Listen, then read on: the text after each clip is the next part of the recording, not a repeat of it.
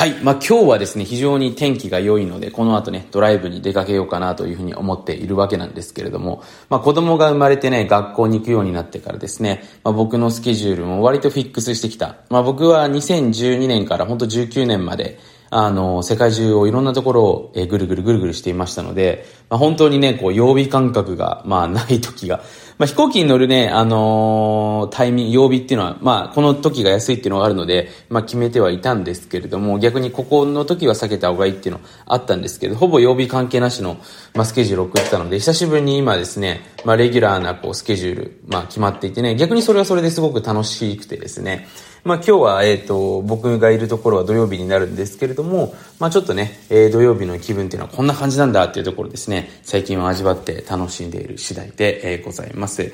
はい。まあ、そんなわけでね、えー、今日はちょっとですね、どこを目指していけばいいのかっていうね、まあ、僕たちのその意識の使い方っていうところを話していけたらと思います。で、最近ですね、まあ、僕の潜在意識ドキュメンタリーという企画をね、始めまして、まあ、僕自身潜在意識に関してはもうかれこれ17年程度ですね、えー、お付き合いというか、まあ、経験がありまして、まあ、本当に潜在意識を使ってきたおかげで、えー、今の自分の人生があるんじゃないかなというふうに思っていてね、まあ自分が当時描いてた、えー、ライフスタイルもそうですし、まあ何よりも人間関係ですよね。まあ自分のことを本当にあの愛してくれて応援してくれる妻、本当に最愛のね、えー、妻と、まあ本当に僕が、なんていうのかな、あの、この子のためになん、なんでもしてあげたいって言うとちょっとおかしいですけれども、まあそんな子供もそうですしね。えー、あと何よりね、自分のビジネスの本当にチームメンバーですよね。まあ本当に素晴らしい、まあパートナーとね、メンバーに囲まれて、まあ本当にね、まあいろんな国にいるわけですけれども、あのー、非常に、えー、有意義な生活を送らせてもらってるんですけれども、まあそんなね、すべてこの発端となっているのはこの潜在意識かなと思うんですけれども、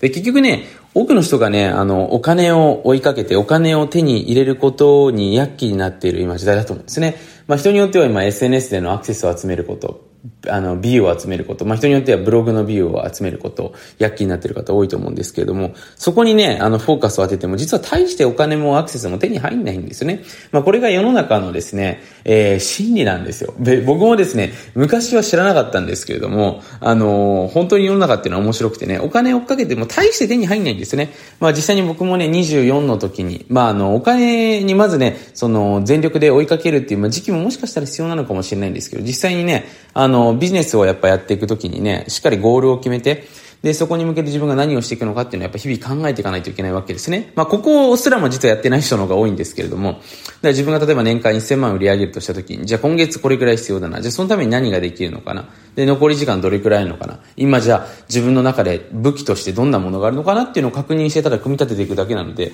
全然難しくないんですね。で、多くの人はここからもほら逃げちゃうんでね。要は考えることからも逃げちゃうんで、それはね、あのー、やる気なくなっちゃいますよ。やる気なくなっちゃいますし、目標達成できないんでね、またそんな自分にどんどん嫌気がさせていっちゃうと思うんですけども。で、そうやって追いかけて僕やってってね、あの、24ぐらいの時に僕、あの、まあ、独立して2年ちょっとですね、で、まあ、自分の年収も2000万近くあったわけですよね。だから当時の年齢からすると24とかだったんで、あのー、まあ、結構良かったと思うんですよ。まあ、それがおかげでね、あの、元スターバックスの、えー、社長の岩田さんっていう方と、えー、ダイレクト出版っていうね、えー、まあ、本当素晴らしい会社ですけれども、の小川さんっていうね、社長の方と、あと僕の大先輩のね、伊勢隆一郎さんと一緒に、えー、まあ、20代向けのですね、300人ぐらいのあのセミナーの方ですね、まあ、企画というか、えー、共同開催させていただいたわけなんですよね。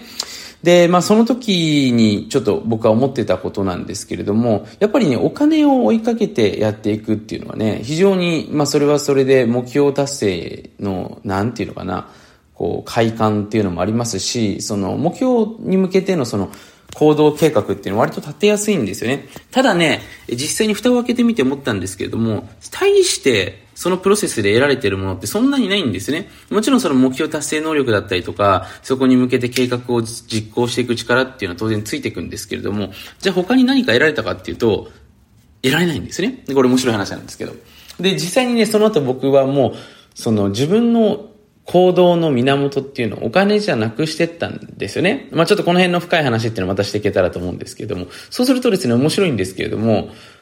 お金以上のいろんなおまけっていうのがですね、手に入っちゃったんですよ。結果的にお金もそうなんですけど。でお金を要はゴールにしているとね、何が起きるかっていうと、お金しか、ちょっとしか手に入んないんですよね。で、これね、スヌープドッグっていう、まあ僕好きなラッパーがいるんですけれども、まあスヌープドッグもね、インタビューでそういう話をしていてね、そのお金だけを追っかけると本当にね、大したお金も手に入らねえぞみたいな話をしていてね、そこを目標にするなって話をしていて、まあ後ほどそれ僕を見た時には本当にその通りだなっていうふうに思うんですけども、要はね、お金だけを追いかけちゃうと、あまり手に入らないっていうことなんですね。で、もうちょっと詳しく聞きたいんですけどとかね、じゃあ何をゴールにすればいいんですかっていうふうに思う人もいると思うんですけども、自分自身がどんな世界を作りたいのかっていうところですね。まあそれによって自分自身の幸せと周りの人たちがどんな幸せになっていくのかっていう、その仕組みを作ることを意識に入れていく、潜在意識に入れていくとですね、おのずとそんな状態っていうのが達成されてしまうわけですよね。で僕もですね、まあ自分がまあビジネスを通して実現したいことってっていうのは、まあ、いくつかあるんですけれども、僕の中のイメージとしては、まあ、やっぱりそのご機嫌っていうところに趣を置いていてね、まあ、僕は海外にあのたくさん伺う中でやっぱりすごく思ったことが、そのやっぱり日本人の価値観っていうのはどうしても仕事の中に人生が入ってる方が多いですよね。まあこれ独立してからもそうですよ。海外の起業家とやっぱ日本の起業家の違いって、日本の起業家って本当に24時間働きっぱなしの人ほとんどですから、そのライフが充実してない人って多いんですよね。で、まあそれを切り分けるっていうのも違いますし、ライフの中にね、仕事があるわけなので、まあインクルードされているっていう感覚で見ていくといいと思うんですけれども、で、その中でね、やっぱりその、すごく不機嫌な人が多いんですよ、簡単に言うと日本ってね。だからその会社の中では確かにね、すごい貢献しているかもしれないんですけども、例えば家族とか、その日常生活で、例えばそのお店に出かけてね、レストランに入ったりした時に店員さんに当たってたら、それはそれでね、貢献してるのかって言ったらちょっとわかんないですよね。だから差し引きで、だわかりやすく言うと仮想通貨で儲かってるけど、株ではめっちゃ損してるみたいなね。そんな状態なんですよね。でそんなのいいのかなっていうのがですね、僕の、まあ、始まりからでね。やっぱりまず人々が、その、本当にいかにして自分自身をそうですし、自分の周りの人とのお付き合いの仕方もそうですし、だ人生での悩みを極限的に減らしていって、自分で幸せを作れるような状態になったらね、それはそれで最高なわけですね。で、そのために僕がビジネスを絡めてできることは何なのかなっていうところでね、まあ、まずやっぱり大きなのはビジネスですよね。まあ、人にコントロールされる立場でいるとね、どうしてもやっぱりストレスって溜まりやすくなっちゃいますので、まずやっぱ自分でコントロールできるビジネス。だ収入すらもコントロールできるビジネスですよね。まあ、そういったものを作っていくっていうことがまず一つ重要な、なってくるわけですね。で、他にもね、例えば人間心理を知ったりとか、そのメンタルを知ったりとかもそうですし、まあ、例えばその、今一個伸びてるのがそのメンズ性教育の授業。まあ、これ今すごく、あの伸びていてね、アプリにか、アプリも出してるんですけども、20万ダウンロードですよね。相当ダウンロードされてるんですけども。こういったところもね、ほら、知らないとそこで損しちゃったりとか、嫌な思いをしちゃったりするわけじゃないですか。だそういったね、自分のご機嫌に関わるものっていうのを形成しているものは何なのかなっていうのをですね、まあ僕なのか、それが専門家の方なのかわからないんですけども、まあそういった方々とね、一緒にコンテンツを作ったり、えー、してね、まあ教育に落とし込んで展開していくようなことを基本的には行っていってるわけですね。もちろん他にもね、いろんなことはやっているわけなんですけれども。だからそうやってね、自分の本当のゴールっていうのをですね、これまあ時間がかかるんですけども、しっかり探してやっていくとね、それ以上のものって結構簡単に手に入っちゃったりするんですね。で、そこからね、まあいろんなご縁があって、例えばこの Voicy とかもね、あのー、僕自身、まあなんでやってるのかっていうとね、僕の日々の記録に見えるかもしれないんですけれども、実はですね、ここも、あのー、この音声を通してね、少しでも面白いこう出会いがあったらいいなということでね、あのー、まあやってってるわけなんですね。で、これあえてね、タイムライン形式にして日記形式プラスアルファでそこに何かしらの学びがあるような形にすることによって、面白い人が集まってくるんですね。